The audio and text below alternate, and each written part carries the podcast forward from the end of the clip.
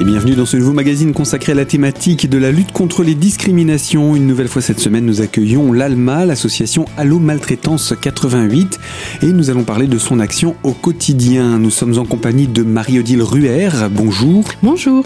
Je rappelle que vous êtes la présidente de cette association et euh, l'association l'ALMA euh, ne travaille, on va le préciser tout de suite, hein, que par téléphone. Hein. Il n'y a pas de rencontre euh, directe avec euh, la victime ou autre. L'ALMA traite l'appel et le cas échéant le retransmet au service adapté. Voilà. Nous, on, on est vraiment notre mission, c'est de répondre au téléphone. On est formé pour écouter et euh, comment établir cette situation euh, de maltraitance. Euh, par contre, on n'a aucune compétence ni aucune légitimité pour recevoir les gens ou leur les aider dans une démarche particulière physiquement. Ce sera toujours par téléphone. S'il y a besoin d'une visite ou d'une intervention, on va bien sûr la confier aux services qui sont en place, tels que le conseil départemental, tels que le médecin si c'était médical, ou des, des aides à domicile s'ils avaient besoin d'aide à domicile. Voilà, ce sont nous, on, on- on ne travaille que par téléphone. Et ça, ça permet également euh, cet anonymat au début pour la personne de pouvoir se sentir également plus en sécurité pour l'appelant. Oui. Oui, c'est vrai qu'on a le devoir de confidentialité et d'anonymat. Euh, donc, c'est arrivé, par exemple, que des personnes euh, voulaient simplement nous témoigner d'une situation qu'ils avaient vécue. Donc, euh, ils ne nous laissent pas leurs coordonnées. On enregistre quand même hein, la situation comme telle qu'elle est décrite, mais il n'y aura pas de suivi, il n'y aura pas d'action menée, et, on respecte tout à fait l'anonymat et la confidentialité. Euh, pour d'autres situations autres que témoignages, il est arrivé également que des personnes ne souhaitent pas que l'on parle, enfin que l'on dévoile leur identité. Euh, nous l'ont quand même donné, mais demandent à ce qu'elle reste confidentielle, ce que l'on respecte évidemment bien sûr. Et ça veut dire également euh, les services que vous informez, vous les informez aussi de cette demande de discrétion? Bien sûr, bien Mhm. sûr. Hein. On, aura euh, éventuellement toujours besoin euh, de l'identité euh, et de l'adresse de la victime, parce que sinon, bah, il n'y a aucune action possible. Ça resterait vraiment trop général.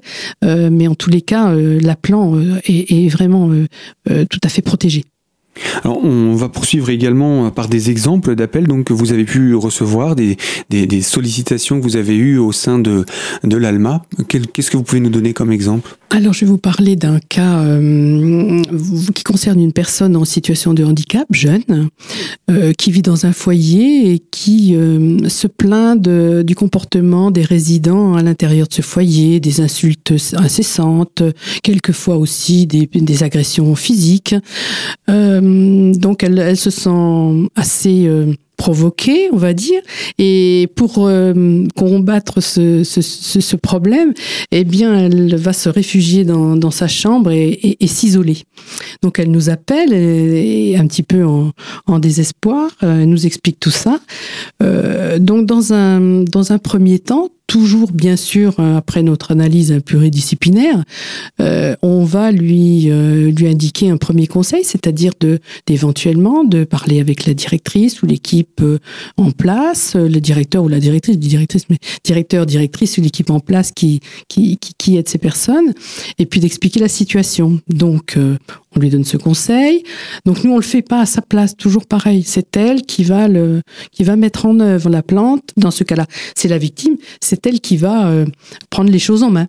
Donc c'est on, on- on- donc on lui propose ça, on la laisse réfléchir. Quelque temps après, on reprend contact avec elle, ou alors on lui demande de reprendre contact avec nous.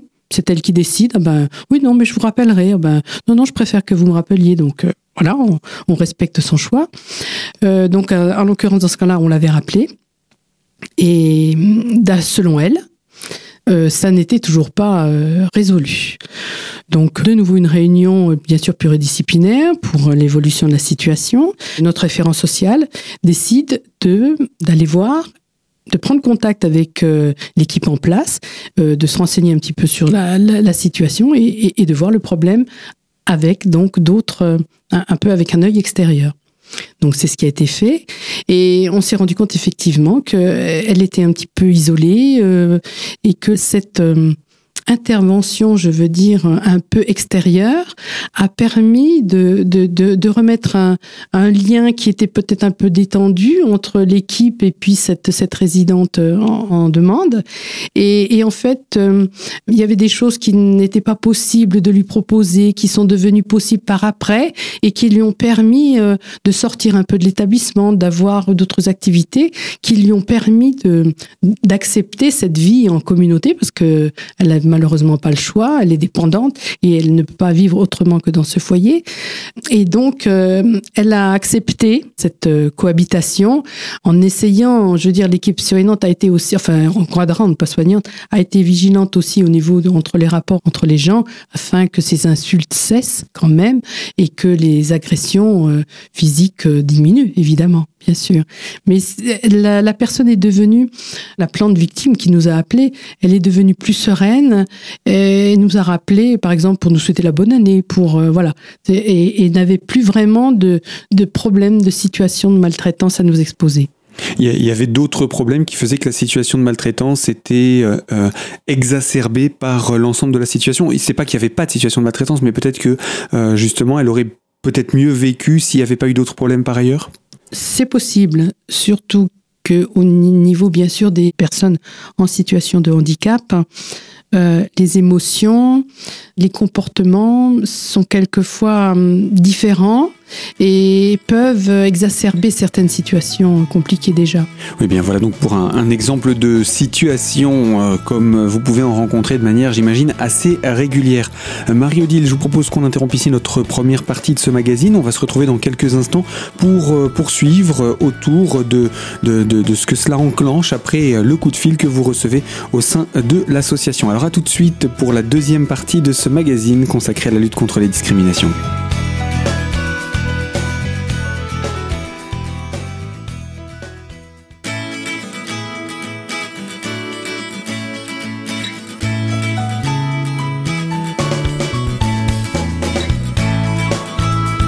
Deuxième partie de notre magazine consacrée à la thématique de la lutte contre les discriminations et nous accueillons l'association Alma Allo Maltraitance 88 en la personne de sa présidente Marie-Odile Ruher.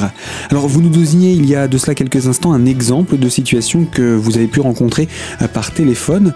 Alors euh, comme dans cet exemple que vous venez de nous donner d'ailleurs, euh, vous avez d'abord l'avis de l'appelant. Vous n'avez donc entre guillemets qu'un son de cloche, mais que faut-il ensuite pour enclencher la procédure, quelle qu'elle soit? Est-ce qu'il vous faut des preuves? Euh, ou des choses comme ça C'est sûr, dans l'absolu, c'est évidemment mieux de pouvoir confirmer la situation.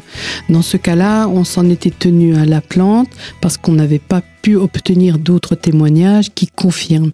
Donc après, l'intervention de notre référent social a effectivement remarqué qu'il y avait quelques petits soucis, mais disons une maltraitance comme elle était décrite n'était pas aussi importante que, que, la, que la personne nous l'avait décrite. Et, et, donc pour enclencher, mais de toute façon, on, va toujours croire l'appelant, parce que s'il a quelque chose à dire, s'il nous appelle, c'est quand même qu'il y a au, au, départ quelque chose qui le motive dans son appel et, quelque chose qui n'est pas dans la normalité. Donc euh, il, faut y répondre euh, en, en en étant en pensant qu'au départ cette, cette, situation de maltraitance existe. Après, si au fur et à mesure de l'analyse, au fur et à mesure des suivis, on se rend compte qu'il n'y a pas de maltraitance, ben tant pis. Mais je veux dire, on, doit tenir compte absolument de ce que l'appelant a à nous dire et, et, et, croire ce qu'il nous dit. Après, on essaie de confirmer bien sûr avec les personnes qui gravitent autour de, de la victime et, ou de l'appelant qui vont. Euh, alors c'est sûr qu'on sollicite souvent, hein, on essaie de, de, de faire rappeler soit la victime si c'est un appelant extérieur qui appelle, soit une autre personne de la famille ou alors euh, une personne extérieure. Euh, je pense par exemple une fois où euh, une situation était décrite pour une personne âgée euh, vis-à-vis euh, de, des amis. Euh, ses amis disaient qu'il y avait une situation très grave dans la famille, etc. Et, donc on avait, disons pas des doutes, mais disons c'était difficile d'enclencher quelque chose sans avoir quand même une confirmation parce que notre action aurait pu être grave. Donc là, on a pris contact et moi-même j'ai pris contact avec le médecin qui a bien voulu me répondre Et, donc, on a eu des éclaircissements qui ont fait que, bon, on a révisé notre jugement. Donc, c'est toujours assez important de pouvoir vérifier, en quelque sorte, ce que nous dit l'appelant. C'est pas, ça, ça, ne veut pas dire que l'on doute de ce qu'il nous dit. C'est pas pour la remise en question, mais peut-être également pour vous-même, pour être sûr que la procédure que vous enclencherez euh, ne, ne vienne pas aggraver une situation. C'est vrai. Euh, qu'il faut aussi être vigilant sur ce point de vue-là, c'est que les solutions que l'on propose ne doivent pas envenimer la situation et, et la rendre plus difficilement supportable. Mmh. Et ça, donc, c'est un des éléments importants dans le sens où, où notre analyse pluridisciplinaire est très importante, puisqu'on aura plusieurs euh, compétences qui vont avoir, euh, avec leurs éléments, comprendre et avoir un, un œil différent sur, euh, sur la situation pour avoir un examen d'ensemble afin de de faire une analyse la plus fiable possible et surtout rester très prudent sur euh, la façon dont on veut résoudre. Et, on, a, on essaie d'avoir toujours à l'esprit euh, il n'est pas forcément obligatoire d'avoir une action, mais euh, il faut rester prudent, proposer, voir un petit peu quelquefois comment la solution peut évoluer d'elle-même, ce qui arrive aussi, sans vouloir absolument avoir une, une action euh, euh, directive. Alors, en règle générale, une fois que euh, l'appelant a terminé sa présentation, que vous avez noté les informations, vous lui présentez les démarches que vous souhaitez enclencher, il les valide tout de suite ou il ne les valide pas? Ou est-ce que vous êtes c'est fréquent que le dépôt de plainte se fasse dès le premier appel ou en règle générale euh, vous devez je vais pas dire insister mais vous devez vous assurer après euh, grâce au fait que vous ayez revu le dossier en interne de la procédure Alors c'est vrai que le cas du dépôt de plainte est, vraiment très particulier parce que là c'est une action euh, qui engage euh, la victime et euh, d'un premier jet elle elle le fera pas forcément surtout si elle doit porter plainte contre un membre de sa famille et encore plus les enfants ou les petits enfants donc là c'est sûr que le, le, le fait de l'encourager à porter plainte n'a pas de résultat immédiat ça c'est sûr mmh. dans le cas avéré où c'est nécessaire d'en passer par la plainte, hein, on, le rappelle. Absolument. Hein. Donc c'est un cas assez grave où il y a euh, agression physique, où il y a euh, vraiment euh, un danger qui, est, qui est là et qui, dont, il faut, dont il faut essayer de, de, se séparer, de s'occuper. Mmh. Eh bien oui, c'est une difficulté pour euh, la personne appelante de passer à l'acte du dépôt de plainte et euh, de se signaler comme victime à l'encontre d'un membre de sa famille. Eh bien, nous, allons revenir hein, sur ces situations euh, difficiles que vous avez pu négocier ou traiter, en tout cas au sein de l'association, sans forcément en citer l'exemple, mais plutôt expliquer comment ça se passe. Alors, Marie-Odile, je rappelle, vous êtes la présidente de l'association Alma 88. On va se retrouver pour la troisième et dernière partie de ce magazine. À tout de suite.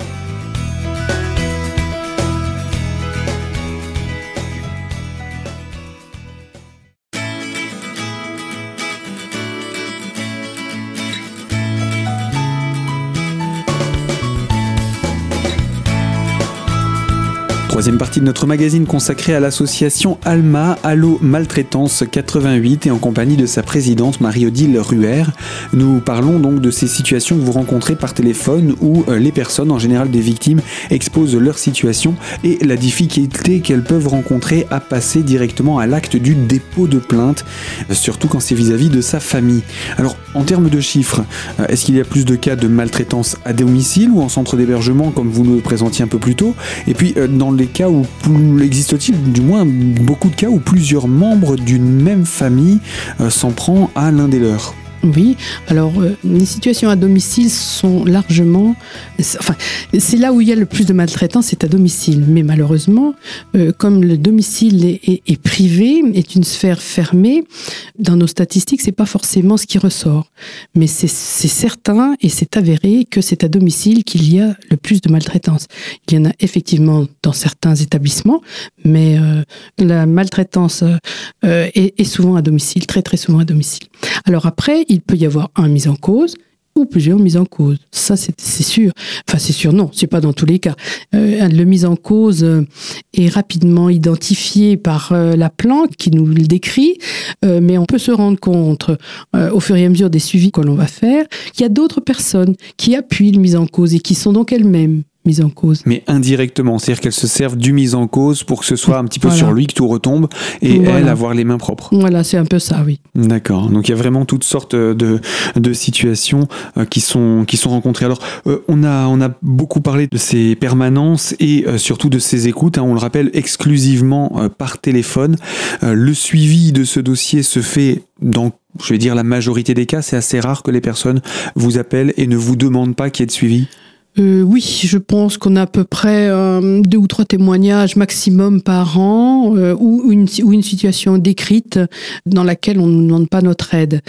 ça arrive que quelquefois, les personnes souhaitent que nous soyons simplement témoins et informés de la situation pour lesquelles elles ont fait déjà des démarches.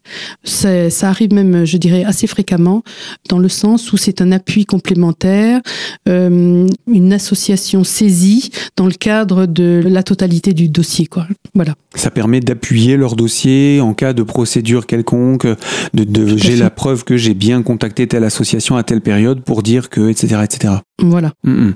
Donc ça, c'est une sorte de main courante qu'on laisserait euh, euh, sur, auprès d'une association et qui permettrait de, de faire avancer le, le, le, projet. Alors, s'agissant quand même d'une situation euh, préoccupante, on va se permettre de garder la main sur le dossier, de rappeler la plante pour savoir où on est ses actions, où en sont pardon ses actions, euh, parce que euh, à ce moment-là, on est informé certes, mais je veux dire le fait que nous ayons été saisis de cette situation, on ne peut pas la laisser morte. Il faut quelque part vous avez une responsabilité. Voilà, tout à fait. Hmm. On a la responsabilité de, de, de voir si la situation évolue ou non dans le bon sens. De quelle manière est-ce qu'un dossier sera clos? Alors un dossier est clos euh, lorsque l'on juge que nous n'avons plus d'action possible ou que la situation est sereine. Euh, si la situation est devenue sereine, on va appeler l'appelant pour lui demander s'il est d'accord avec nous, si selon lui euh, tout a été fait pour que la situation soit redevenue normale. Et à ce moment-là, on va clôturer le dossier. Si la situation est apaisée mais non sereine, euh, mais qu'on n'a plus d'action parce qu'on a tout tenté et que en fait euh, rien n'a abouti vraiment pour causes diverses, pour lenteur administrative, pour euh, pour refus de l'appelant de faire ses actions, etc. Il peut y avoir diverses raisons. Donc on va lui demander si s'il est d'accord aussi dans la clôture, on le fera avec son accord, mais on lui réserve toujours la possibilité de nous rappeler et à ce moment-là, on réactive le dossier si de nouveau euh, la situation le demandait. Un dossier clos, qu'est-ce qu'il devient? Alors un dossier clos reste euh, physiquement et informatiquement clos pendant deux ans. À l'issue, il est détruit au niveau euh, physique et disparaît au niveau informatique. Donc il y a une possibilité pour une personne, même si elle a clôturé son dossier dans les deux années qui suivent, de pouvoir réactiver pour euh, euh, rappeler une situation donnée, euh, etc. C'est tout à fait ça. D'accord.